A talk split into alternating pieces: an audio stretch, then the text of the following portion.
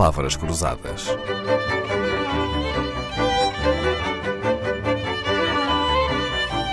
Porque quase tudo é uma questão de semântica. Diretor do Departamento de Economia da Faculdade de Economia da Universidade Stern, em Nova York, Luís Cabral é o convidado desta semana.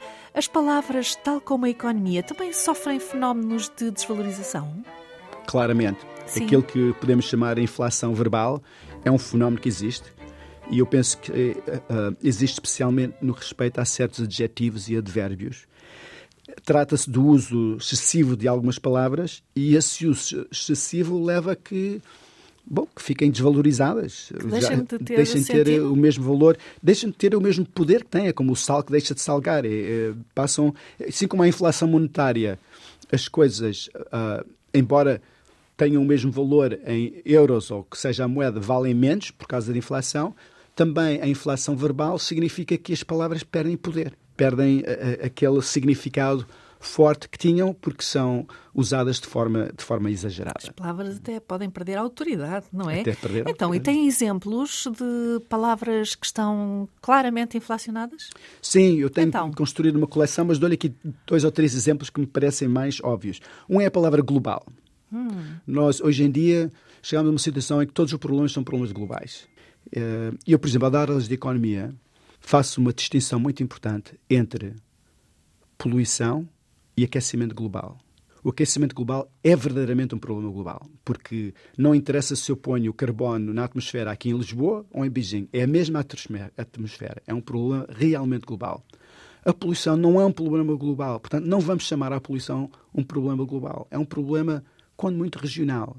A poluição do Tejo não é preciso trazer a China para a mesa das negociações, basta ou comunidades locais, ou quando muito Espanha e Portugal. Portanto, eh, Há vamos um utili- abuso da palavra global. um abuso é? da palavra global. Já reparou também, então, que agora já nada é mundial.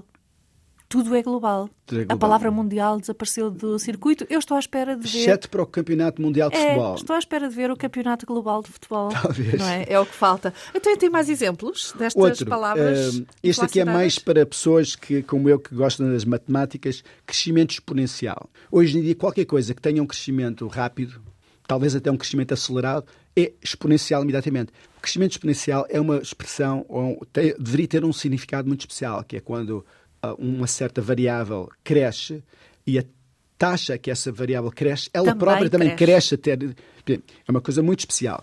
De facto, há alguns casos de variáveis económicas ou outras que, te- que têm crescimento exponencial. Mas na maior parte dos casos, quando as pessoas falam de crescimento exponencial, não é crescimento exponencial. Isto é um bocadinho uma irritação que eu tenho aqui, um bocadinho como, como matemático também. Faz Eh, muito bem, tem toda a razão nisso. O crescimento exponencial é crescer de 1 para 2, de 2 para 4, 4 para 8, 8 para 16, não é? Não é, Sim, isso seria realmente exponencial. não é? Quem nos E uma terceira, um terceiro exemplo que está relacionado com isso, mas talvez seja mais óbvio, mais evidente, é extremamente. Então, o que é Parece que que hoje em dia a palavra todos os problemas são extremamente importantes. Deixou de haver problemas importantes. Deixou de haver problemas muito importantes. Ah, não- Aliás, a palavra importante é que, pelos vistos, perdeu o valor, não é? Perdeu o valor também. Está desvalorizado.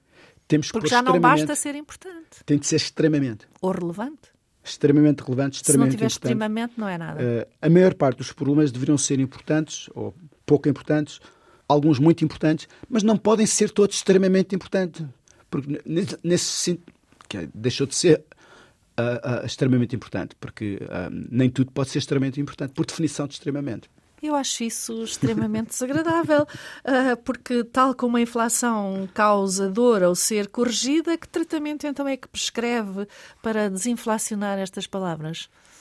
Bem, quer dizer, um é ser mais comedido na utilização das palavras. Isso- eu sei que isso não é fácil. O outro é, tal como na inflação, é, na inflação a gente imprime mais dinheiro, não é? Para continuar aquele crescimento.